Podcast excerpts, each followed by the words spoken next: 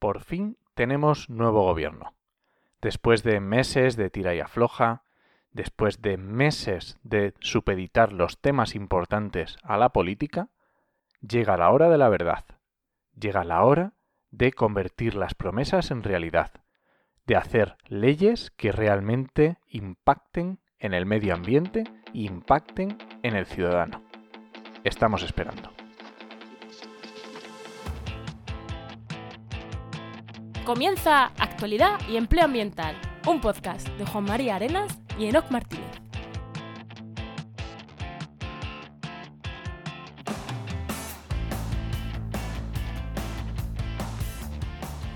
Buenas, soy Juan María Arenas Y yo, Enoc Martínez.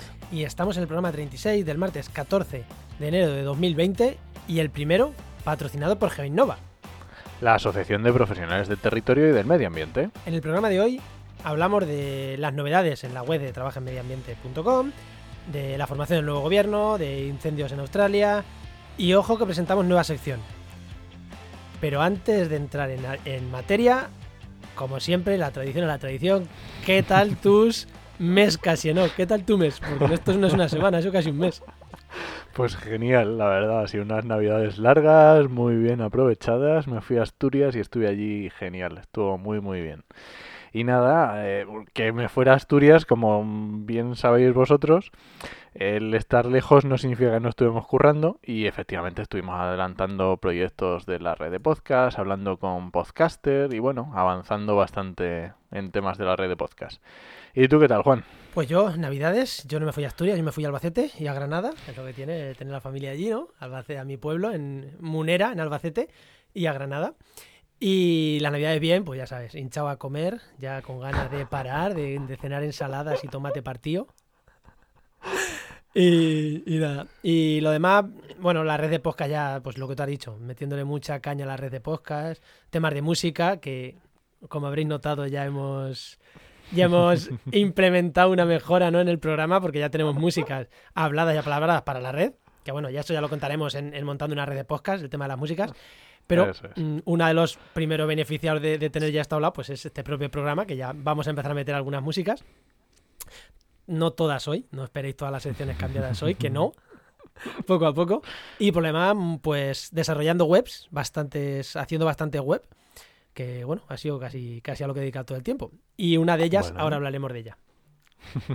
Así que bueno, mm, como tenemos invitado, eh, que nos esté escuchando, tenemos invitado, pero lo tenemos después. Así que primero vamos a hablar nosotros y luego ya hablamos con el, con el invitado. Vamos allá, venga. Venga, pues vamos a dar el paso a empleo y vamos a, a- a la siguiente sección.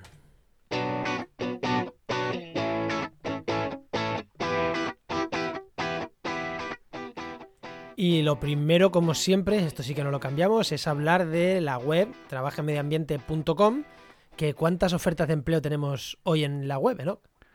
Pues mira, eh, como empezamos, justo empezamos ayer, lunes 13, pues mm, hay poquitas, eh, porque durante estas navidades no se han ido actualizando y las que han ido caducando, pues han ido bajando. Y ahora mismo tenemos 45 ofertas de empleo.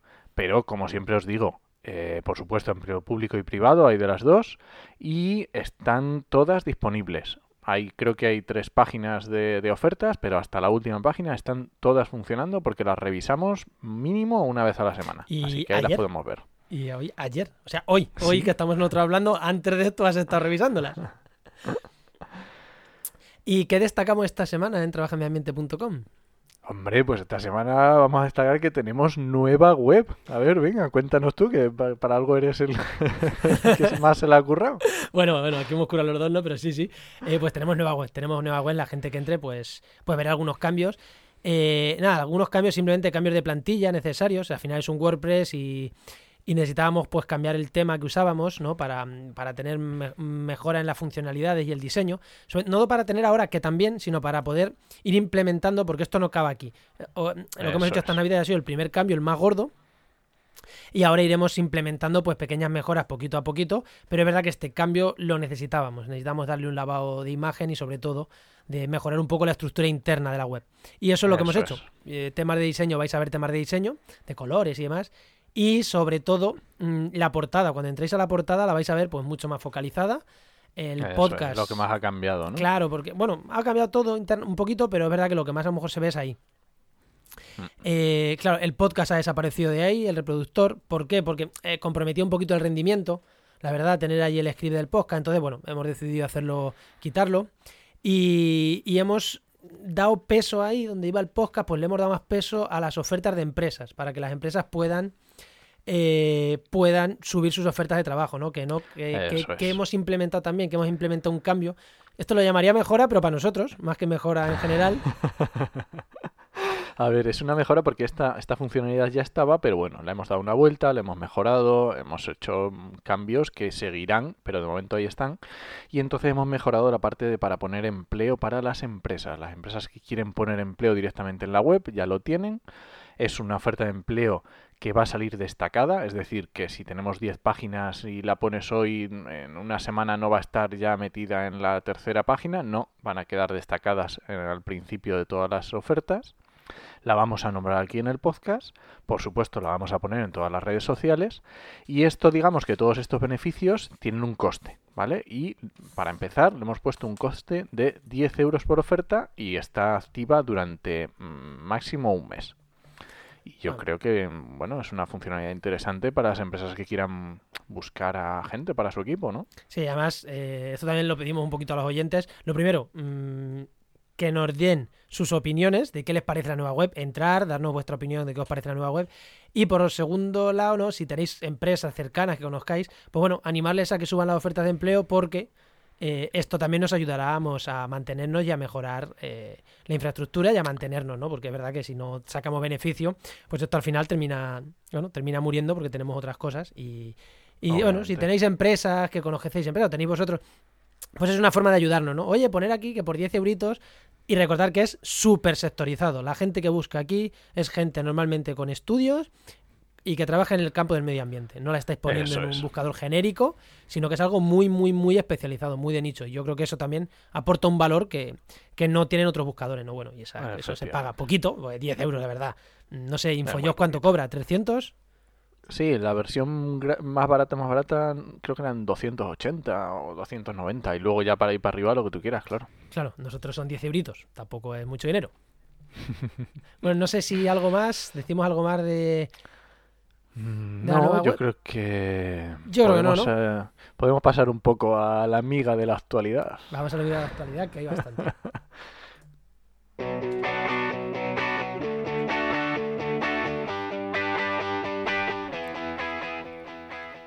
Y la actualidad, evidentemente, no puede pasar por otro lado. Que tenemos nuevo gobierno. De hecho, eh, hoy ayer, hoy ayer han, han tomado cargo los ministros. Así que desde, ya digo, desde hoy lunes, hoy martes, ayer lunes, que es cuando estamos grabando realmente. eh, ya tenemos gobierno, ya tenemos oficialmente gobierno. Y vamos a lo que nos interesa. Mm, Eso es. Vamos a lo que nos interesa. Eh, ¿A qué vamos? A Directamente. la parte, a la parte del gobierno que va a tener algo que ver con el medio ambiente. Porque otros, bueno, a ver, todos tienen algo que ver, pero bueno, los más relacionados directamente. Bueno, pues Así que, ¿empiezas tú con el resumen o empiezo yo? Voy a decir, y si quieres vamos eh, cargo por cargo y vamos contando un Venga, poquito, vamos Venga, diciendo. perfecto. Bueno, pues el primero, eh, la vicepresidencia segunda de Derechos Sociales y Agenda 2030. Pablo Iglesias es el que se va a encargar. Esto, yo, vamos a ir comentándolo un poquito ya, que estamos. voy a Sí, sí, un sí, sí, sí. Me llamó la atención. A mí me llamó la atención lo de Agenda 2030. Y digo por qué. Y, y me llamó la atención lo de Agenda 2030 y me llamó más la atención quien parece ser, que va a ser, creo que está ya confirmado, la persona que va a llevar la subsecretaría o la Secretaría de Estado, como se llame. O sea, ya sabéis, el ministerio, pero luego tiene, pues, eh, números dos en el ministerio, quien va a llevar la parte de Agenda 2030. A mí me llamó la atención porque vi que el PSOE le daba mucha fuerza a transición ecológica. Yo creo que, que- que le tenía que dar más fuerza a eso, porque es un caladero de votos verde, eh, la COP, el Friday for Future. Y Bueno, yo vamos- sabía. luego vamos a ver que le da bastante. ¿eh? Sí, claro, yo sabía que, que- que no, no querían soltar eso. Y me extrañó, que dije, coño, una vicepresidencia con Agenda 2030 ahí, que se va a ir a Europa, tal y cual, me llamó la atención. Luego, visto lo que han hecho con la vicepresidencia cuarta, ahora la trataremos, ya me... O sea, entiendo más que se lo hayan dado. Pero también, yo cuando vi esto, pensaba que esto iba a ser el carguito que iba a tener Uralde. Juancho López Duralde. Porque, bueno, está de medio ambiente, es algo medio ambiente, Agenda 2030, recordemos, pues es pues los retos para el 2030 de la Unión Europea. Y evidentemente uno de los más importantes es afrontar el cambio climático. Por hacer un resumen muy, muy, muy, muy, muy sencillo de qué es la Agenda 2030, ¿no?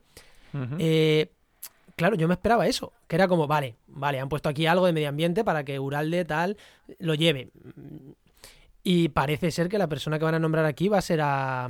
Ay, a, la Navarra, a Yone Belarra. Yo, Yone Belarra, efectivamente. Que me parece genial, me parece genial, pero que me ha, me, ha, extrañado, no sé. No sé tú qué opinas. No tengo ni idea, la verdad, porque... También digo que, que, para mí Juancho no me parece del perfil de llevar Agenda 2030, o sea, que creo que el nombramiento está muy bien para, para Yone. A ver, estas cosas al final, mm, al final el movimiento se demuestra andando, ¿vale? Lo que al final nos, lo que podemos sacar de los nombramientos o de los cargos es un poco por dónde van a ir los tiros y por dónde van a ir las, las intenciones, ¿no? Sí. Y eh, ahí, pues mira, a mí me parece muy bien que, que también, digamos, que no se deje todo el peso del tema de transición y tema cambio climático, tema Agenda 2030 en la parte del PSOE. Que también tenga ¿eh? peso en la parte de Podemos. Yo creo que es interesante. Sí, sí. Por eso digo, me parecía raro que le hubieran dado rango de vicepresidencia a eso, tener el Ministerio de Medio Ambiente. Pero, siguiente nombramiento, ¿no? que te pillo ahí viendo un traguito de agua, te he pillado, te he pie cambiado, ¿eh? ha sido rápido el movimiento. La vicepresidencia cuarta para la transición ecológica y el reto demográfico para Teresa Rivera. Que aquí pasamos de tener un ministerio de medio ambiente, bueno, de ¿cómo era? transición, transición ecológica. Transición ecológica y eh, pasar a una vicepresidencia, que en principio digamos que es una subida de rango, y meter el reto demográfico aquí dentro. ¿Vale? Mm, movimiento que también, eh, con lo que habíamos dicho antes, como compartido con el tema de la ecología, y luego meter aquí el reto demográfico que a lo mejor ha sido un movimiento interesante. Yo veo que a lo mejor ahí, ahí tiene miga. Sí, yo creo que sí. España vaciada y tal. Es que para mí está totalmente relacionado con el medio ambiente. Es que no, no, lo puedes conectar. Y, es una declaración de intenciones. Veremos a ver en qué se, en qué, en qué al final se materializa. Pero tu reto demográfico lo puedes meter en, en fomento, lo puedes meter en, en agricultura, lo puedes meter en, yo qué sé, en industria y lo han metido en transición ecológica. Bien, yo creo que es un movimiento.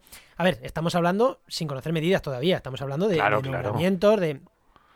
Pero creo que está bien, ¿no? Y lo de, bueno, y lo de que lo pasen a nivel de vicepresidencia cuarta me parece perfecto.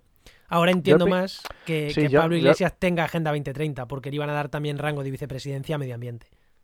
Claro, yo al principio cuando lo vi me, me, parecía como que era menos. Dice, ¿cómo puede ser? Si era antes era ministra, ahora.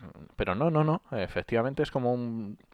Es darle un, pasito más. O sea, es subir el medio ambiente un pasito más de importancia. Sí, yo no sé, técnicamente no sé realmente qué, qué afecta. ¿Vale? Porque al final son presupuestos, es para dónde se van las cosas, son las leyes. Pero bueno, simplemente es una declaración de intenciones, ¿no? Que eh, volvemos a lo mismo. Sí, que a lo mejor hace lo mismo Pablo Iglesias siendo presidente, que, vicepresidente que siendo ministro, pero es una vicepresidencia. Y Teresa Rivera lo mismo. ¿vale? Se supone que de ahí cuelgan algunos ministerios, que tienen que coordinarse mejor. Bueno, mm, veremos a ver. Porque es verdad que no tengo claro qué ministerios cuelgan de ahí. Igual que de economía, si tengo más claro cuáles cuelgan, de ahí pues me cuesta más. Sí, a mí me cuesta más, pero imagino que esto será un poco también eh, lo que decíamos, de ir andando y ir viendo cómo se... Yo creo que ni ellos mismos estarán ahí todavía ajustando a ver cómo, claro, claro, cómo, trabajan. No, creo que ahora mm, agricultura se ponga subordinado a medio ambiente de la noche al día porque uno tenga... No, o sea, que, puede estar bien y sería lo ideal. Y alguna vez ha estado junto. Pero no. Ha estado junto, pero no, o sea, no creo. Ni industria ni nada, no creo. Entonces, no, no, no, yo creo que es más declaración de intenciones, que me parece bien, que algo más. Siguiente.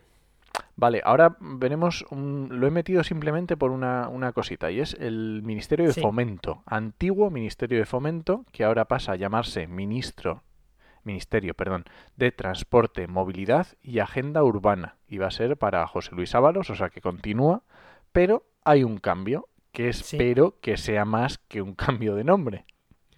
Movilidad y agenda urbana. Movilidad, agenda urbana y transporte. O sea, no solo fomento, ¿sabes? O sea, estamos hablando de movilidad y temas urbanos. O sea que, y transporte. Mm, es que aquí, es que aquí, buah, aquí hay mucho medio ambiente que cortar. Está el tren, está el AVE. que a mí me huele que van a seguir apostando por el AVE, pero bueno, Bueno, están pero eso- aeropuertos eh, y la contaminación de aviones, está la movilidad urbana y la agenda urbana, modelo de ciudad, contaminación urbana. Creo que aquí hay mucha chicha también de medio ambiente. Yo creo que hay mucha, hay mucha chicha de medio ambiente y me da un poco de reparo. Porque yo a José Luis Ábalos no le veo muy por la labor, sinceramente. Bueno, tú, tú le pones pegas hasta, hasta el mismísimo... Hasta Rivera, sí. A Teresa Rivera le pones pegas, sí, sí, pero Sí, bueno, sí, sí, sí, que es normal, a ver, que es normal, ¿eh? Que, que es normal que, oye, tiene sus luces y sus sombras. Yo personalmente, que no lo he dicho, a mí Teresa Rivera me parece bien, sobre todo, no es que me parezca bien, es que no veo a nadie mejor. Sí, no, dentro yo, de, de los potenciales, o sea, no veo o sea, yo, mejor. yo a veces lo ponen y dicen, a ver, ¿y tú cuál, qué ministro? voy a-?" Yo es que no tengo ni idea, o sea, Claro, realmente entonces, no lo sí, sé. a ver, yo de ministro, a ver, a ver, por decir nombres, claro que puedo decir nombres, pues a mí me cae genial el director del LIDAE, Joan Gruizar, y creo que es un tío súper válido, pero está a otro nivel todavía. ¿Llegará a ser ministro posiblemente? Sí, pero Joan Gruizar ahora mismo está a otro nivel. Mm, No llega, no si llega a los No. 30 años, mm, está todavía en otro nivel, que es súper válido, sí, pero para ministro. Y me pasó lo mismo con Cristina Narbona, cuando la cambiaron. Es como, eh, no sé si es la mejor, pero para mí era la mejor que había. Y Sí, evidentemente para- la cambiaron por otra que no. sí. Claro, es- con Teresa Rivera me parece lo mismo. No, no, o sea, sonaba Juancho, no me gustaba, me gusta más Teresa Rivera. Bueno, es verdad que con Ábalos llevas razón. Yo con Ábalos tengo también más mis dudas. Es un hombre muy de partido, yo muy. Con Ábalos no, te- no le tengo puesto muchas esperanzas, la verdad. Yo pero tampoco. bueno. Siguiente, vamos con el siguiente ministerio. Venga, eh, aquí he metido uno muy interesante que ah, tú lo has dicho antes, alguna vez estuvo estuvo unido con Medio Ambiente, que es Luis Luis Planas, que es ministro de Agricultura, Pesca y Alimentación. ¿Y por qué lo he metido? Porque se encarga del tema de la PAC. Y ya hemos hablado en algún programa de, de actualidad y empleo ambiental de la importancia de la PAC y su incidencia en temas de medio ambiente. Entonces, mm, es una historia también muy a tener en cuenta y que desgraciadamente tampoco le tengo puesto yo muchas esperanzas. No, de hecho, yo no sé. Yo pensaba que Luis Planas iba a ser uno de los que iba a salir.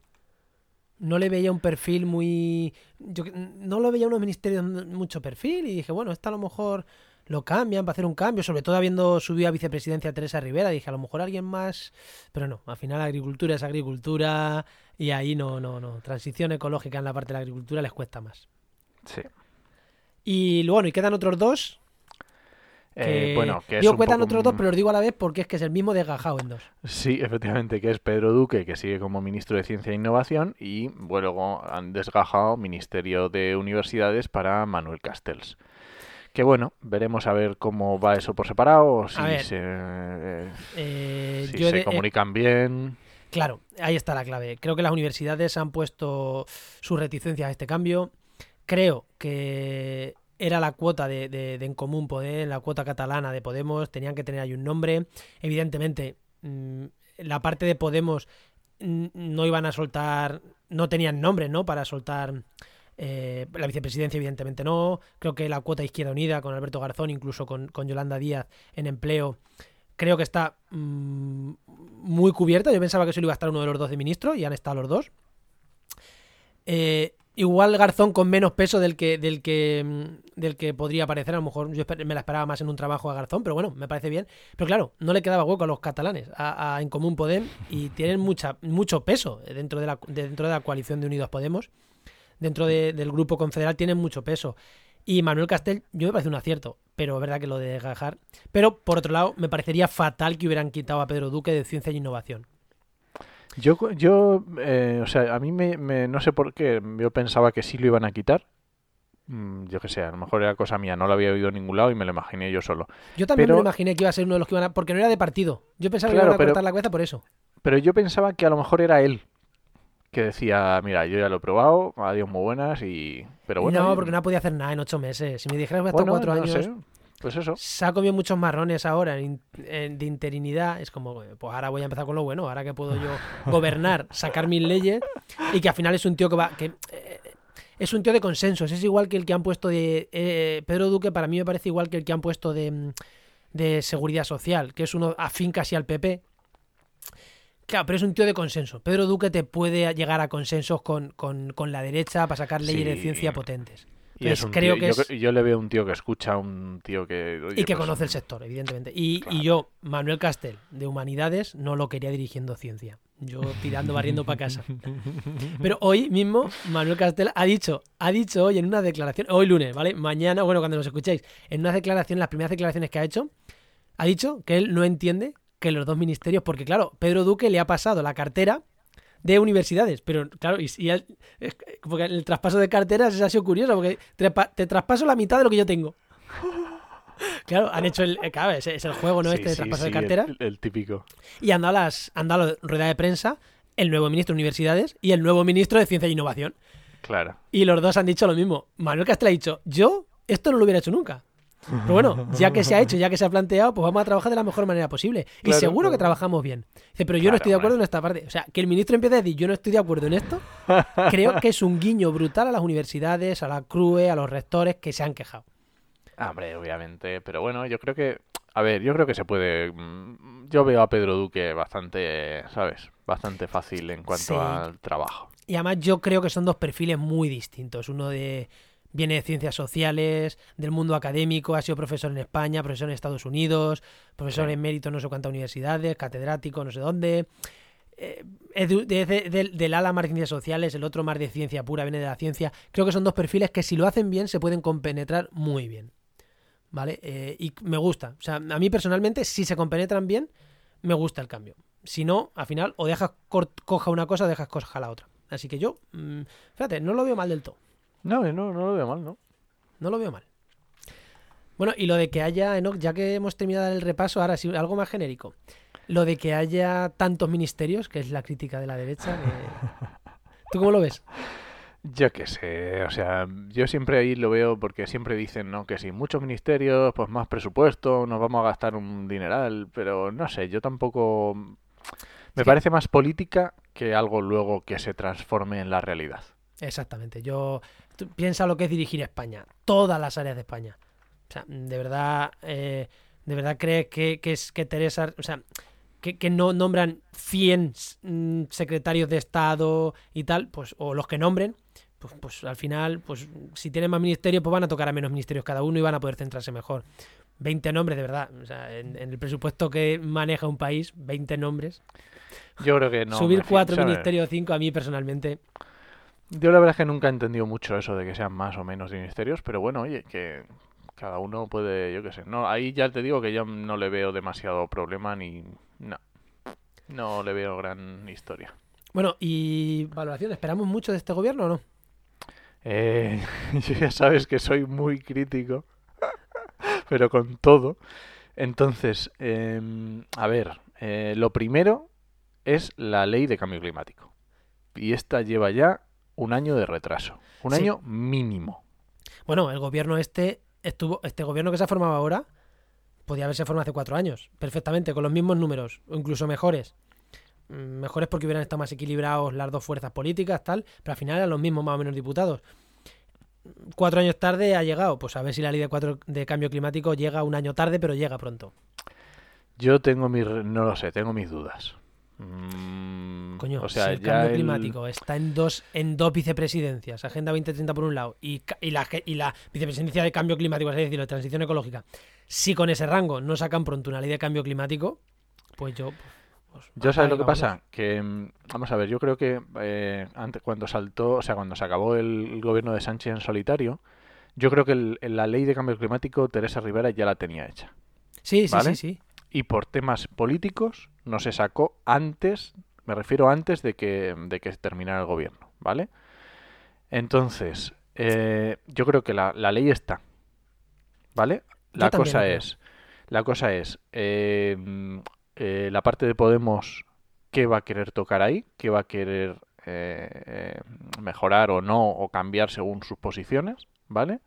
Y políticamente, ¿cuándo interesa lanzar eso? Esas son las dudas que yo tengo.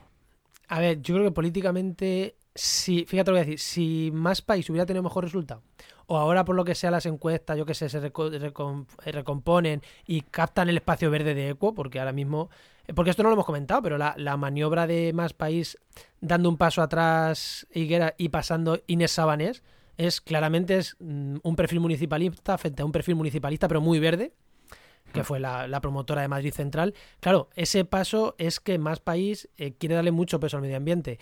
Evidentemente, está Eco ahí dentro y le tiene que dar peso. Creo que también dependerá un poco de la presión que sea capaz con sus dos diputados, tres contando compromiso. Claro, las sumas van a sumar de uno en uno. Si realmente hay alguien que apuesta por eso y da un poquito de presión y tal, no se puede, no se puede permitir el peso y Unidas Podemos tener a, Inés Sabanés diciéndole tres años y el cambio climático qué. Que no se lo pueden permitir. Ahora bien, que Inés Sabanés lo haga.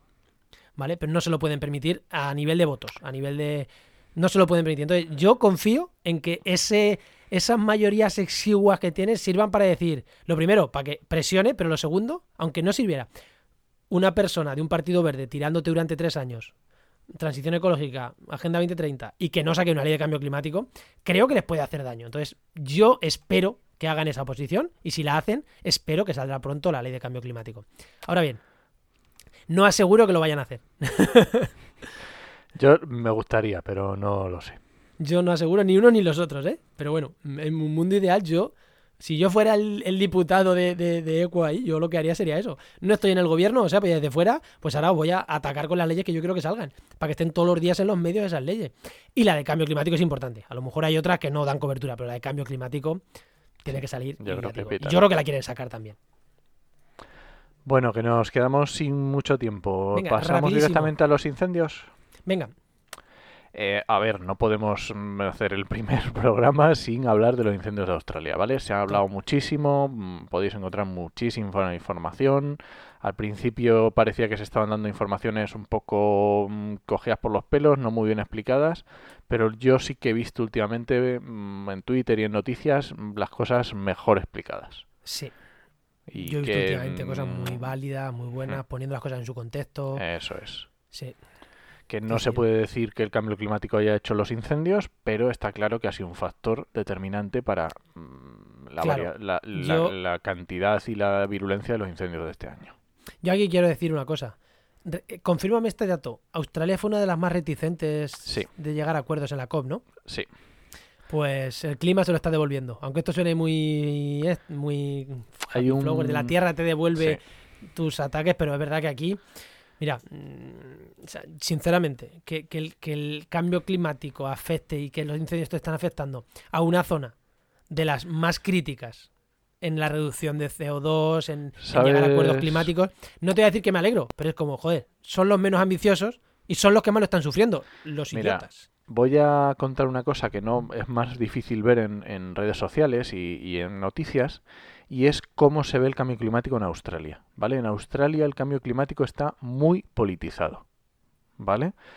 Desde un principio ha pasado como en Estados Unidos. Se ha politizado muchísimo. Lo ha cogido un sector político y el otro, simplemente por contraposición, no lo, no lo, de- no le da cancha y parece que todo lo que esté haciendo el actual presidente en pro de ba- rebatir, el, o sea, de luchar contra el cambio climático, parece que le está dando alas a el, el grupo, otros grupos políticos. Entonces esto es un problema. Y esto ha sido un problema muy grave. O sea, el, el actual presidente de, de Australia llegó, llegó a llevar un trozo de carbón al Parlamento. Para decir, mirad, esto es el- lo bueno de Australia. O sea, Es que, es, el, que prim- no- es que es el principal productor de carbón del mundo. y además la mayoría se lo, se lo exporta a China. O sea, mm, digamos que es un motor muy importante en Australia. Y el problema ha sido ese, que se ha politizado. Y una vez politizado, pues claro, ¿ahora qué haces? Y claro, la gente se está rebelando contra él. Y, y están diciendo, esto no puede ser, y se está viendo de que va el, presidente a un pueblo y la gente se da la vuelta y no le saluda y, y le insultan. Y obviamente porque la gente dice, mira, o sea, esto, esto es como lo de la contaminación, que yo la vea. Pues mira, sí, esto es como la Díaz Ayuso que eh, haciendo, o sea, el ayuntamiento de Ma- Por cierto, ahora lo tratamos. El ayuntamiento de Madrid y Díaz Ayuso. Que no se nos olvide. Sí, lo de los incendios. A ver, eh, tú has dicho que el cambio climático, bueno, sí está detrás por dos cosas. Es el, si no me equivoco los datos, el segundo año más con las temperaturas más altas. No, eh, más seco, el segundo año más seco, y han alcanzado temperaturas medias este año de 41 grados en toda Australia. Es que es este una año, el burrada. 18 de diciembre. Es que una media de 41 grados quiere decir que has estado en zonas a, a- a- a- Sí, porque sí. tienen mucha costa y la costa al final baja las temperaturas, que has estado en muchas zonas a 45 o 48 grados. Que está claro que Australia es un país propicio a los incendios, que tiene mucha zona de desierto, mucha zona de matorral, lo que Sí, tú sí, quieras. mucha, y pero mucha- y, eh, atento, y mucha vegetación pirófita, sí, efectivamente. que- que necesita los incendios para sobrevivir. O sea, esa vegetación es. está dando palmas con las orejas eh, de, que hay incendio. Como necesito el incendio para quitarme competencia. O sea, hay vegetación que le vienen muy bien los incendios. O sea, no nos engañemos, ¿eh? Esto, bueno, en, en, en Oico y en restauracionecosistemas.com lo hemos hablado, hemos escrito algunas cositas sobre esto. Porque vamos a ver, el incendio no es malo para la vegetación. Hay vegetación que le viene bien que haya incendios. Siento ser así de duro, pero es así. Claro, el incendio es malo para los millones de animales que se mueren, para las casas que se mueren, los bomberos que se mueren, las casas que se mueren, las casas que, que arrasa el fuego. Claro, por ahí sí que tenemos un problema. Para la vegetación va a rebrotar, no nos preocupemos. Sí, de hecho ya se está viendo. No nos preocupemos. Lo que pasa es que claro, hay zonas como Isla Canguro que se ha quemado un tercio de la isla ya. Es que hay zonas arrasadas, un tercio de una isla. Es que Sí, es una zona con un alto valor ecológico. Claro, ahí es verdad que la, la vegetación está adaptada, pero los canguros no están adaptados a, a- a chumascarse. Es así, o los koalas, los pobres koalas, que son las típicas imágenes que a mí me cabrean un poco. Las típicas imágenes de dándole agua al koala. Se han muerto, se estima que ¿cuántos millones de animales? ¿Mil No millones de es- animales? Es, una burrada, a mí se me escapan las cifras. Sí, mil millones. Y, y es verdad que, que le des agua tú al koalita, pues a ver que sí, que muy bien. Evidentemente hay que darle agua al koala si está el pobre ahí suplicándote agua y que está medio quemado. Pero que no, que, o sea, que, que son imágenes muy bonitas, muy impactantes, pero que al final. Bueno, veremos a ver qué pasa. Y también, lo último de esto, las imágenes de Australia ardiendo en foto aérea no son reales. No, son una visualización artística. A ver. No nos. ¿Eh? No, no, no- a ver, que hay es que mucho para mí estas cosas me parece muy grave. O sea, que, que cuando haces algo tan grave, cuando pones algo así, la gente, yo creo que, mira, esto es mentira, sensacionalismo puro y duro y pasan del problema. El problema es muy grave, no hay que, no hay que alarmar No más. hace no hay falta, hacerlo- no hace falta, efectivamente. Exactamente. Sí. Efectivamente. Y nada, la última noticia que quería comentarte, Noc. Eh, ¿Has visto que el ayuntamiento de la Comunidad de Madrid hace unos días, eh, la última, hace unos días, aplicó el protocolo anticontaminación de Carmena, ese tan nefasto? Lo aplicó eh, Almeida y Díaz Ayuso se fue a un colegio y se puso a hacer deporte para decir que no pasaba nada por hacer deporte al aire libre, frente al protocolo anticontaminación que estaba aplicando su partido en el ayuntamiento. Ya Simplemente es un dato que quería Un dejar. despropósito tal que. que- Bueno, y no tenemos más noticias, ¿no? Yo creo que el resumen, que el repaso Ah, que hemos dado está bien. ha estado bien. Ah, está bien. Pues vamos con nueva sintonía.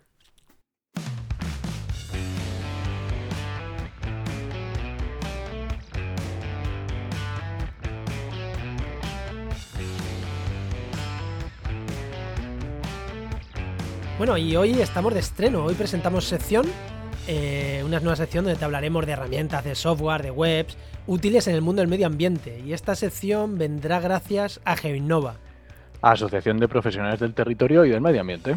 que cada semana nos hablarán de un par de recursos muy útiles. Y hoy, por ser el primer día, vamos a hacerla un poquito más larga. Hoy tenemos a su presidente, director, que es Luis Quesada. Buenas, Luis. Hola, ¿qué tal? ¿Cómo estamos? Muy buenas. ¿Qué tal? Pues bueno, eh, ya hemos visto que Noca ha hecho esto el eslogan, ¿no? De Asociación de Profesionales del Territorio y del Medio Ambiente. Sí, sí. Pero cuéntanos en más de siete palabras qué es, qué, qué es Geoinnova. Bueno, Enoch lo ha hecho muy bien. Ha resumido muy bien un poco el eslogan. Bien, Genova eh, es una plataforma de profesionales eh, del territorio, el medio ambiente, los sistemas de información geográfica. Eh, estos profesionales lo que tienen, eh, eh, bueno, en realidad Genova lo que tiene es una, eh, unos servicios para todos estos profesionales que a través de Genova, a través de la marca Genova, pueden desarrollar proyectos. Esto lo que hace es habilitar a estos profesionales que sobre todo están empezando o que realmente pues a lo mejor no tienen una proyección comercial o una- un branding en el sentido, un nombre, a que se puedan unir, puedan colaborar con otros profesionales y presentarse a diferentes proyectos o vender diferentes proyectos. Qué bueno. Bueno, Sí. mm, lo que hemos dicho muchas veces, el networking y el, sobre todo al inicio, ¿no? Hacer los contactos. Pues eh, bueno, ese es el resumen. Ya sabéis que la sección va a venir de mano de, de Genova. No vais a hablar de dos herramientas, pero hoy, como ya hemos dicho, va a ser un poquito especial. Así que hoy, Enoch, vamos a ver como si estuviéramos en empleo, ¿no? Le vas a preguntar tus típicas preguntas de invitado. Como siempre, que hacemos invitado, lo que queremos un poco es que nos hables un poco, Luis, de tu trayectoria profesional, que estudiaste, cómo, cómo salió esto de Genova, qué te dedicabas, yo qué sé, a qué te dedicas, esas cosas. Uf, espero no aburriros. no, esto es interesante siempre. bueno, a ver, eh, yo soy geógrafo y bueno, em, aunque como geógrafo eh, realmente me, puedo, siempre acabo diciendo a toda la gente que eh, soy más bien un solucionador de problemas. Creo que eso se puede extender prácticamente a casi todas las profesiones. Pero bueno, yo empecé, em, bueno, yo hice mi carrera en, geografía en, Valencia, en la Universidad de Valencia y a partir de ahí, bueno, pues me busqué las castañas para meterme dentro de lo que es la Consellería de Medio Ambiente. De hecho, fui el primer geógrafo dentro de la Consellería de Medio Ambiente. Bueno, había un par más, pero de la antigua geografía. Eh, y realmente la gente no sabía allí lo que era el geógrafo, ni lo que hacía, ni nada. De hecho, me acuerdo que iba de, área en área y la gente me diciendo, pero tú, tú, geógrafo, ¿qué, ¿qué, es lo que haces? ¿Qué es lo que haces? La típica pregunta, ¿no? Eh, ¿Tú qué montañas, ríos, qué capitales, ¿no? bueno, no sabía muy bien. Al final dedico una persona sensata, de hecho hablé eh, con, ciertas personas, Vicente Domenech, etcétera, que me fueron un poquito guiando y acabé en el área de, impacto ambiental llevando los sistemas de información geográfica, que realmente eran las dos patas que más me gustan a mí o que las cuales me había especializado en la carrera. Qué bueno. Y empecé a desarrollar de ahí eh, eh, lo que fue, junto a gente muy válida que, han seguido, que siguen ahí, como Víctor Eduardo, eh, lo que fue después la infraestructura de datos espaciales de la Generalitat de la IDEF. Eh, empezó todo eso, el germen estuvo en la Consejería de Medio Ambiente, como nos hicieron ahí una especie de servidor de, datos eh, con información y todo eso lo, lo, volcaron. Bueno, de ahí me monté una empresa. Bueno, miento, de ahí pasé a la universidad, estuve en el área de movilidad y de ahí ya fue cuando dije, bueno, ¿Como investigación o docencia? Sí, sí, investigación, sí. Ah. Estuve en temas de movilidad urbana. ¿vale? Y era el técnico de GIS del área de, movilidad urbana, con profesionales, bueno, con eh, docentes con, de la talla de, Julia Salán Carrasco, de Albertos, Juan María Albertos, etcétera, ¿vale? Em, bueno, y de ahí lo que pasa es que ya me, me, harté un poquito, ¿vale? En ese sentido, eh, de cómo eran las cosas. Ya, pues, imagínate que venía de la consellería, pasé a la universidad investigación y, de ahí ya salté a, hacer mi propia empresa, ¿vale? Porque para mí yo necesitaba un poquito más de chicha, más de, oye, de, jugo de la vida y monté una, consultoría ambiental junto a otros geógrafos también, eh, cuatro geógrafos éramos, y una consultoría que se llamó Exige Consul. Eh, bueno, la verdad es que fuimos muy valientes porque entregamos eso, o sea, entramos a formar la consultoría en unos años complicados, 2006, 2000, algo así creo fuera, 2006, 2007. Em, y bueno, pues eh, aunque al principio fue la cosa remontando bien y a partir también de diferentes tipos de, de situaciones con los socios, ¿no? En ese sentido, que es muy complicado el tema de los socios, muy complicada. Esto para otra charla entera. El tema sí, efectivamente. Sí, pues mira, nos lo vamos a apuntar, nos vamos a apuntar para un programa que puede estar interesante. Sí, sí, no, no, es, es muy complicado el tema de los socios, es muy complicado porque ahí entran en juego ya todos los intereses personales y las circunstancias personales de cada uno y es muy complicado, sobre todo cuando lo haces con amigos, ¿vale? Porque ahí entras todavía, entras más complicados. Y bueno, de ahí eh, metí en temas sobre todo de estudios de impacto ambiental, bueno, todo lo que era la tramitación ambiental de huertos solares, de, antes del decretazo, con Accioner, de hecho, que era, eh, fue la empresa que instaló el, huerto de Benisama, que por aquel entonces era el huerto más grande de, eh, de huertos solares más grande de, Europa. Y tenían proyectos de, todo tipo, con, con, Acciona, con Iberdrola, etcétera. Tenía, y firmamos un montón de proyectos con ellos, empezamos a desarrollar proyectos con ellos, y entonces llegó el decretazo. Llegó el decretazo y, ¿sabes? Equipo entero, ala, eh, a tomar Adiós, adiós. Sí, sí. Total, que de ahí lo que hicimos fue intentar em, ver cómo salir de ahí. Y entonces cuando, en una época en la que el networking eh, online o sea, cuando realmente si tú no tenías una sede física, que la teníamos por aquel momento en el Parque Científico de la Universidad de Valencia, que la verdad es que pedazo de, sedes que tenía, o sea, de sede, bueno, de, infraestructura que se montó ahí justo cuando nosotros empezamos ahí cuando se montó eso, ¿vale? Em, con muy buena gente que había ahí dentro del parque científico y que siguen estando, eh, estando ahí, la verdad. Eh, empezamos con, con, ellos ahí. Si no tenías sede física era como que no eras nadie, ¿vale? Entonces empezamos, em, eh, claro, teníamos que, la gente que está con nosotros la apreciábamos y ver de qué forma seguir colaborando con ellos. Y bueno, pues como autónomos todos, o como, pero vamos a seguir desarrollando proyectos todos juntos. Y eh, intentando valorar o ver cómo dar salida a esa proyección, eh, y de hecho también cómo darle una salida internacional a la cosa, porque aquí está paradísimo. Estamos hablando del 2008, 2009, ¿vale? el, decretazo fue en el 2008, pues Ya, pero no, los huertos solares. Estamos hablando de la crisis, de la crisis, de la crisis, ¿vale? Entonces, claro, buscábamos decir, vale, pues nos vamos fuera, vamos a Guatemala, Guatapeor, pues a donde sea, pero nos vamos, nos vamos, nos vamos todos para allá. Y entonces montamos la Asociación Profesional eh, Geoinnova. La montamos tres geógrafos también, em, de los cuales eh, solo quedo yo dentro de, la, de, los, digamos, de los fundadores, eh, de los tres socios fundadores. Y lo que daba, era dar esa cobertura, ¿vale? A todas estas personas con las que trabajamos, dar esa cobertura para poder desarrollar profesionales, eh, eh, proyectos, disculpar. Entonces, bueno, a partir de ahí empezaron a salir proyectos, proyectos de turismo, proyectos de medio ambiente, proyectos de formación, ¿vale? Ahí entramos a, hacer cosas con el Colegio de Geógrafos, por aquel entonces. Em, y, y, bueno, la cosa fue creciendo, se fue uniendo socios en todos lados.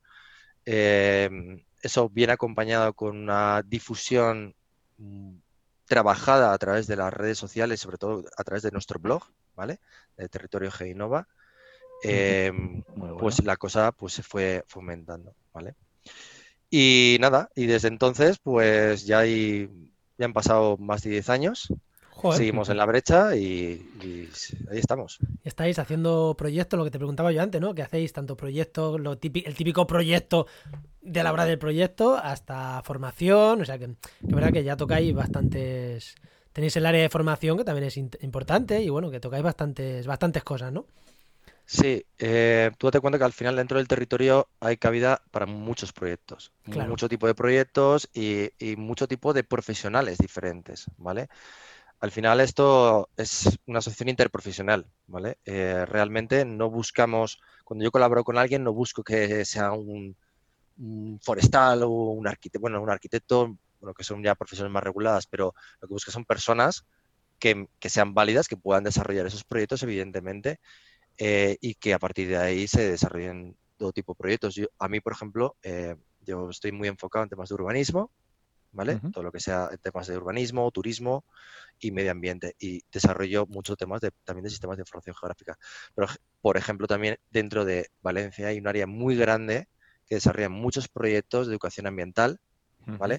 Que llevan ya acampadas, llevan talleres, llevan de todo con, eh, con eh, ayuntamientos como el Ayuntamiento de Valencia, de Javia, etcétera, etcétera. realmente es que hay mucha gente muy buena de, de, todo, ¿no? Que cualquier persona que diga, oye, mm, quiero... y, cuántas, cuánta gente, eh, ya que estamos hablando de Genova, ¿cuánta gente tenéis más o menos asociados o cuántos socios sois en la asociación? Vale, esto es un tema complicado, eh, porque eh, Genova tiene diferentes tipos de socios, ¿vale?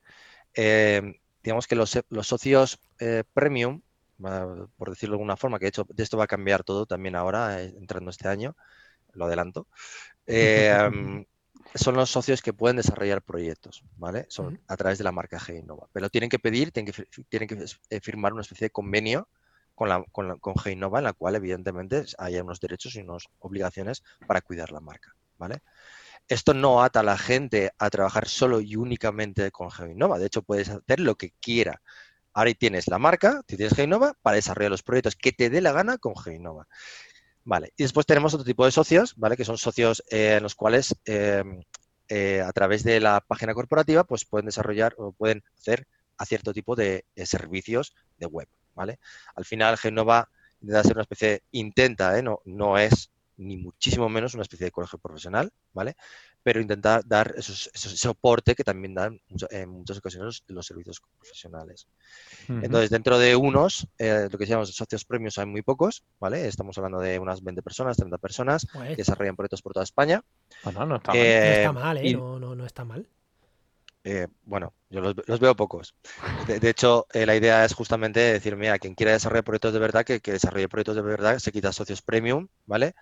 Se firma bien el convenio y se hacen las cosas bien. Y a partir de ahí, el resto ya que sean socios normales, que accedan a todos los servicios, vamos a abrir todos los servicios que hay, los vamos a dejar todos gratuitos ¿vale? Eh, para que de esta forma toda la gente pueda acceder a los servicios y, bueno, eh, habrá de hecho algunos servicios que se quiten porque estamos valorando pues que no se están ofreciendo con la calidad que creemos que deben de ofrecerse. Entonces, para dar algo que no se da bien, pues fuera. Mira, esos servicios dentro de las herramientas que vamos a hablar, pues algún día podemos ir tratando alguno de esos servicios en concreto. Algún día, como la sección va a ser de aquí al verano, muchas, vamos a hablar de muchas cosas, pues algún día de estos servicios podemos hablar en concreto. Claro, bueno, pues, pero ya te digo que son servicios muy, muy ligados a lo que viene a ser un colegio profesional. O sea, eh, tipo, eh, desde ayudas a la formación a, temas de, em, de, coloraciones, de ver dónde está de la gente, temas de empleo, que tenemos ahí también vuestro, vuestra información. realmente, bueno, pues es, son eh, o temas de, de libros, ¿vale? donde, donde descargarse libros, donde descargarse información en ese sentido, ¿vale? Muy bien. Vale. Eh, pues no sé si Enoch, ¿alguna pregunta más quieres hacerle sobre? Yo ya contando todo ese vídeo tengo ganas de conocer las herramientas. Pues exactamente, pues vamos a lo que a lo que a partir de ahora, ¿no? Porque es verdad que hoy, eh, para la gente que nos esté escuchando, eh, hoy nos hemos alargado más, pero esta sección lo que va a ser principalmente es lo que nos vas a hablar ahora mismo. Nos vas a hablar de dos herramientas útiles para la gente que trabaje en el medio ambiente. Hoy en concreto nos traes dos herramientas para gente bueno, no solo en medio ambiente, pero bueno, sí, para gente que trabaje con GIS. Así que, ¿qué herramientas ¿no? nos recomiendas y, qué recursos, qué herramientas nos recomiendas usar? ¿Y para qué son? Vale, efectivamente, no solo para herramientas que, digamos, eh, trajen con, cartografía. Realmente hay mucha gente que necesita cartografía y, no sé cómo acceder. Y gente que de hecho ya ha empezado a trabajar con cartografía y no sabe cómo llegar a obtener cierta información como pueden ser eh, ortofotos. ¿Vale? Ortofotos o mapas de cualquier tipo de estilo. Mira, no, es que solo tengo tres puntitos que me han pasado en un save file o, y que, bueno, por decir un, un, formato. estándar, ¿vale? pero no quiero, no quiero decir eso, podría ser un Geo package o lo que sea. Em, eh, y quiero visualizarlo simplemente, ¿vale? Y pues, pues tengo, empezado con QGIS, que es la herramienta en estos momentos eh, libre eh, de, mayor trascendencia, de mayor pegada, ¿vale? Realmente QGIS, eh, eh, el servicio, bueno, el escritorio es muy bueno, es una herramienta muy buena. para el tema de GIS, mucha gente conoce ArcGIS, que, es el de pago. ArcGIS, pues QGIS, yo también lo he usado y es mm, pues como, como no te voy a decir tan potente, pero... es que es muy potente QGIS. dentro de las herramientas de, software libre en estos momentos, si me das a elegir entre QGIS y ArcGIS, ¿vale? ARMAP, mejor dicho. Sí, la gratuita, hombre, sin duda, sin duda. ¿Vale? Eh, ARMAP, ¿vale? Eh, yo me quedo, en este momento solo me quedo con QGIS, ¿vale? por precios, ¿vale? Pero en este momento están equiparadas. Ahora me dices, QGIS y ARGIS Pro. Mm, si yo tengo un buen equipo, me quedo con ARGIS Pro. Sí, pero, yo escuché pero y si tengo un buen equipo, dinero. Pero, a una persona le escuché decir que eh, un, un, amigo nos dijo que el 99,9% de las personas que usa ArcGIS, ArcGIS Pro y tal, puede hacerlo perfectamente con software gratuitos y, con la misma calidad. No, no, no, pero perfecto. Además, eh, eh, de hecho, hay, hay, gente que todavía sigue utilizando versiones eh, de, de ARMAP de 10.3, que no son las últimas, etcétera, y QGIS ha superado, pero muchísimo, por muchísimo a lo que es, es ARMAP, porque ARMAP está, digamos que la infraestructura, la, la base, no da más de sí. Se pueden meter, eh, pueden hacer, eh, seguir metiendo más cosas, pero realmente ellos están ya enfocados en, desarrollar otro tipo de, o sea, ArcGIS Pro con todas las herramientas de ArcGIS Pro que realmente son muy buenas, ¿vale? Pero que eh, en QGIS, vamos, estamos haciendo prácticamente lo mismo. O sea, es que no, necesitas tampoco ArcGIS Pro. Bueno, nos vas a hablar de dos herramientas, ¿no? De dos herramientas en concreto para, para QGIS efectivamente. Entonces yo dentro de QGIS eh, quiero señalar una de las cuestiones siempre que voy a hacer un curso de iniciación, etcétera. Eh, una, ¿vale? Que mm, en la cual quieren descargarse mapas, ¿vale? Eh, quieren montar esos mapas rápidos, pero no saben con qué, ¿vale? Pues hay un plugin dentro de complementos, ¿vale? Que es Quick Map Service, ¿vale? Este plugin lo que te permite, una vez lo instalas, es cargar rápidamente, ¿vale? una base de, mapa que viene a ser, bueno, está en realidad una lista de, de bases de mapa eh, que se sirven por servicios, ¿vale? Servicios web, entre las cuales están las de Google Maps, está la de Imágenes Landsat, Mapbox, NASA, Open, eh, OpenStreetMap, OpenStreetMap, eh, bueno, tienes un montón de Bing, de, de Esri también tienes también los accesos a, los, mapas publicados, o sea, públicos de Esri, de Strava, es que hay un montón, ¿vale? Entonces, realmente simplemente tienes que pinchar en el mapa que quieres de fondo y ya está, se te carga y directamente tú ahí ya eh, lo único que tienes que hacer es cargar tu, la información que quieres representar ya tienes el mapa, ya tienes la ortofoto o incluso pues, si, si, cargas un OpenStreetMap lo tienes a nivel cartográfico, ¿vale? Y con estoy, pensando, no solo profesionales, hay gente estudiando eh, carreras, máster, sí, sí, sí, que esto, es que es como plip, plip, ya tengo aquí todo. Nada, eh, te cargas eh, QGIS, te instalas el, el plugin, dice, eh, abres la ventana, le dices que cuál es eh, lo que tú quieras y ya te aparece. Y no olvidéis, si alguno no lo ha escuchado bien, lo vamos a poner en, el, en, las, notas del programa, ponemos el enlace, ponemos el nombre, para que no tengáis problema. Venga, y segunda herramienta. Vale, y la segunda herramienta es una herramienta que viene por parte de Patricio Soriano, ¿vale? La ha desarrollado Patricio Soriano. Eh, Patricio Soriano, por aquellos que no lo conozcáis, tiene un blog que se llama SIG de Letras, ¿vale? Eh, que es muy bueno eh, y que bueno también es docente de algunos de nuestros cursos eh, y la herramienta que ha desarrollado se llama Spanish Inspire Catastral Downloader vale lo que viene a ser un, plugin vale también se, descarga igual desde el administrador de complementos que lo que te hace es descargar la información de catastro español esto es muy importante porque hay mucha gente que o sea, se las visitas desea para, para meterse en la página web de catastro encontrar eh, aquella parcela o aquel municipio que, necesita, descargarse, etcétera. O mm, si no, lo carga todo a través de WMS, servicios WMS, y lo que pasa es que después no lo carga con suficiente em, precisión, ¿vale? O definición. Entonces, eh, lo que hace este plugin es descargarse a través de unas ventanas, de descargas aquel municipio por ejemplo, que tú quieras descargarte. Y te, a partir de ahí te descargas, pues, ¿qué quieres descargarme? Las parcelas catastrales, los edificios, las direcciones. Eh, te puedes, de hecho, te puede, una, de las herramientas, una, digamos, una de las opciones es que te cargue directamente todo, en la, eh, todo lo que te descargues en un proyecto QGIS, de tal forma que tú directamente solo tengas que pinchar en el proyecto QGIS y ya se te abra todo eso. Todo cargado, todo, de hecho, eh, con con eh, totalmente eh, la simbología cargada, adecuada, ¿vale? Eso es muy importante porque una de las cuestiones que muchas veces nos encontramos es que una vez descargamos la información tenemos que cargar la, tenemos que cargar la, simbología, tenemos que darle simbología, simbología. En este caso ya te viene cargado, efectivamente. Genial. Pues genial estas dos herramientas. Seguro que hay gente que usa GIS o que lo está usando para carrera, máster, tal, y que le van a venir genial. Y seguro, como tú has dicho, muchos profesionales que ya están trabajando e igual no las conocían y le puedes haber solucionado a mucha gente un, marrón. No, no, ya te digo que hay muchos, pero que muchos profesionales que cuando les dices, mira, es que tienes esto, y se quedan diciendo, ¡Wow! Pues yo con esto ya puedo hacer un montón de cosas, porque a lo mejor tampoco son los que van a desarrollar la cartografía completa, pero sí que necesitan esa cartografía, ese base mapa, para hacer cuatro cosas en su, en su, en su estudio. Entonces realmente eh, se les abren los ojos. Pues genial. Eh, y nada, pues ya sabéis, a partir de ahora, mm, bueno, lo primero despedirte a ti Luis, muchísimas gracias por, por lo primero por haber estado hoy aquí con nosotros y lo segundo pues por este acuerdo al que hemos llegado, ¿no? Para a partir de ahora que diferentes profesionales de Gevin Nova vayan pasando por, por estos micrófonos eh, y nos vayan contando dos herramientas cada semana, que ya tendremos dos herramientas cada semana. Y no sé, no, no sé si quieres decir algo más o nos vamos a que muchas gracias y que nada, aquí estaremos cada semana contando un par de herramientas muy interesantes pues muchas gracias a vosotros por darnos esta oportunidad a todos y eh, esperemos que nos encontremos más adelante. Venga, pues recuerda que, bueno, recuerda no, te contamos, no es recuerda, te contamos que esta sección ha sido patrocinada y, viene gracias a GeoInnova.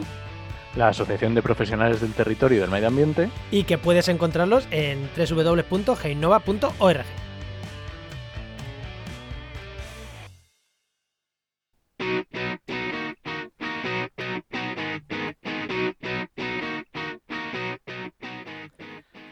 Y ya una vez despedido a Luis y esta nueva sección que espero que os resulte o esa resulte interesante, vamos con la parte que sí que nos toca normal del programa, ¿no?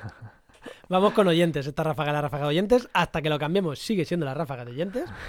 Así que vamos con oyentes en Ogi. ¿Qué tenemos? ¿Qué tenemos de oyentes esta semana? Esta semana, bueno, es que es este mes. Es que, no es, que es esta este semana. mes, sí. Es bueno, que es este es, mes. Que, es que ha habido un montón. O sea, no tanto correos que nos han, no nos han escrito. Sí, para otras cosas. Y bueno, ya iremos contando más cosas que ha habido movimiento.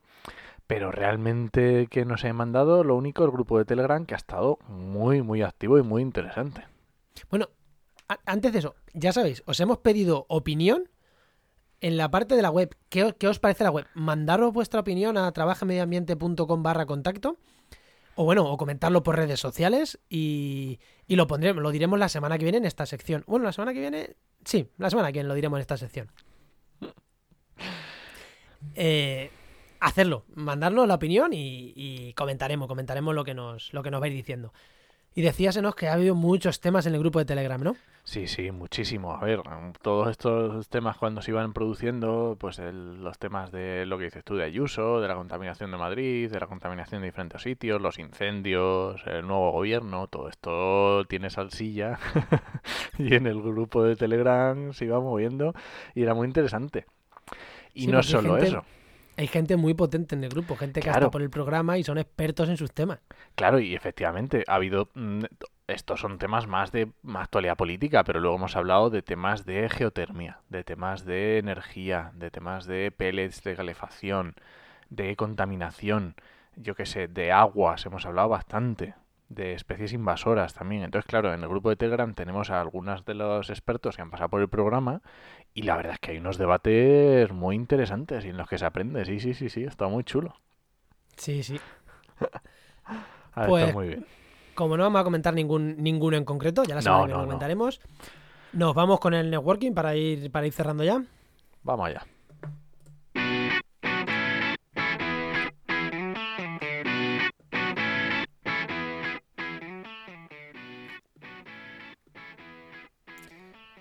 Qué tenemos? ¿Qué tenemos de networking? ¿Qué tenemos de agenda? Ya sabéis, ir a sitios, ir a congresos, ir a eventos, daros a conocer, contar. Bueno, ya os dijimos que en Navidades hablarais con la familia para, para, para ver a qué se dedican y que sepan a lo que os dedicáis cuñados. vosotros. Pues ahora ya acaban las Navidades, ya con la familia, bueno, seguir hablando, eso está bien, y con los amigos, está bien, pero ahora es el momento de empezar a ir ya a congresos, a, a- a ferias, a charlas, eh, a moverse en Twitter, ¿Y qué tenemos? Venga, cuéntanos en los que tenemos así ya algunos eventos de los que tenemos. Pues mira, esta semana, o sea, ya vamos tarde. Del 13 al 17 de enero tenemos el tercer Congreso de Didáctica de las Ciencias Experimentales para Maestros, donde se va a hablar de los Objetivos de Desarrollo Sostenible. Muy interesante. Y esto es en Cádiz, para que luego no digáis que todo lo que digo es en Madrid. Luego, ya lo hemos dicho, muy interesante la Feria Genera en Madrid sobre energías renovables del 5 al 7 de febrero. Eh, echarle un vistazo, de verdad, si, este- si os interesan estos temas, merece la pena. Yo he ido un par de años y no sé si este año podré ir, pero muy interesante. 26-28 de febrero, conferencia de Vasca de Ecodesign. Muy interesante en Bilbao. 23-24 de marzo, el Congreso Español de Tratamiento del Agua en Madrid también. 16-17 de abril, el noveno Congreso Andaluz de Ciencias Ambientales, también en Sevilla. Y bueno, yo creo que mm, ya tenemos un poquito. Ya sabéis que si eh, os estáis organizando un evento, si os, no sé, eh, si conocéis a alguien, vuestra, no sé, lo que sea, que queréis que lo nombremos, avisadnos y lo ponemos sin ningún problema. Y una vez que hemos hablado de la agenda, como siempre, recomendaciones. Bueno, pues Recomendaciones de podcast. Vamos a recomendar, bueno, de podcast y de todo en general, ¿no? Pero Eso vamos a- es. Yo voy a recomendar un recomendar podcast, podcast. sí. Esta, mm, tengo estas navidades me he suscrito a unos cuantos y los tengo ahí, y los estoy revisando y viendo a ver qué tal, si merecen. Y uno que sí que me ha suscrito, que tenía ganas, ya lo había escuchado varias veces y no lo había hecho, es eh, Capturando la Temperie de Emilio Rey, que le podéis buscar también en Twitter, Emilio Rey. Y es un podcast de meteorología, ¿vale? Eh, al principio ha hecho como una especie de temporada, primera temporada, que es un poco de explicar conceptos. de tener un poco de idea de cosas mm, básicas, pero no tan básicas. O sea, no os creáis que es solamente que es la lluvia. Y está muy chulo. Y luego ya el siguiente va, va a ir entrando más en, en materia. ¿Y tú qué? Yo tengo dos, bueno, dos no, un podcast y un programa. Ah, muy bien. Es que sí, es que un programa porque me gustó mucho. eh, un programa de Freeland Dev, ya sabéis, el, bueno, tuvimos aquí a Celi Garoy, pues su pareja es uno de los que tiene Freeland Dev. Y hablan de desarrollo web en WordPress y de, de freelance. Y me gustó mucho un programa, el de el 30 de diciembre, porque es un poco raro, es un poco personal, y es la importancia de sentirse apoyado cuando emprendes. Y me gustó porque nosotros emprendemos y es verdad que tener ahí a tu, a tu pareja que te apoya, mm, no solo emocionalmente, sino económicamente, que dices, coño, claro, yo estoy ahora mm, en una etapa que aporto menos dinero, pero bueno, pero tengo ciertas ventajas, pero bueno, pues está muy bien y me gustó en en lo personal, ¿no? Simplemente me gustó mucho ese programa. Y por destacar un programa en sí de podcast, eh, me estoy escuchando uno que lleva tiempo con ganas de escuchar que se llama Mixio con mixx.io. Es un, es un podcast súper famoso de tecnología en general. Y igual te hablan del último modelo de BMW, que de movilidad urbana en ciudades. Que bueno, está, está bien, ¿no? Está muy bien. Hoy justo estaba escuchando un programa de hoy que hablaban de reconocimiento facial de ovejas para evitar la propagación de enfermedades desde China hacia Corea. Y están identificando a las ovejas con reconocimiento facial y con reconocimiento de voz para saber cuáles pueden venir enfermas, de voz, de sonido, para, de respiración, para saber cuáles pueden entrar enfermas. Ostras, qué Eh, hostia, que guapo. me parecía súper interesante. En plan, no, no, está. O sea, tú la etiqueta podrás decir lo que diga. Esta oveja es china. Qué bueno. Me ha parecido su- sí, por eso que es que hablan de cosas. Luego han hablado de el BMW de mm, ciento no sé cuántos mil euros. Que dices, hombre. Vale, pues sí, Mixio. Mixio está, está muy bien. Ver, no os estoy descubriendo la pólvora, es como, como, si, como si recomendamos, mm, porque es verdad que es un podcast de, mucha, de muchos oyentes, de mucha calidad. Pero bueno, por si alguien no lo conocía y os gusta el tema de la tecnología en general, merece, merece la pena, está muy chulo. Muy bien. Pues vamos ya cerrando, vamos cerrando. Creo que, creo que sí que estamos sobre la hora. Sí, más o menos. Ahora tenemos que montar el programa, pero creo que vamos a estar sobre la hora. Y bueno, eh, nos vamos, nos vemos la semana que viene. Y recuerda que puedes encontrarnos en todos los reproductores de podcast. Y bueno, puedes encontrar en todos los reproductores de podcast, ya sabéis, donde estéis vosotros. Y os esperamos el martes que viene. Ahora sí, volvemos. El martes que viene en Actualidad Empleo Ambiental. Y durante toda la semana en trabajamediambiente.com y en nuestras redes sociales. Nos escuchamos. Adiós.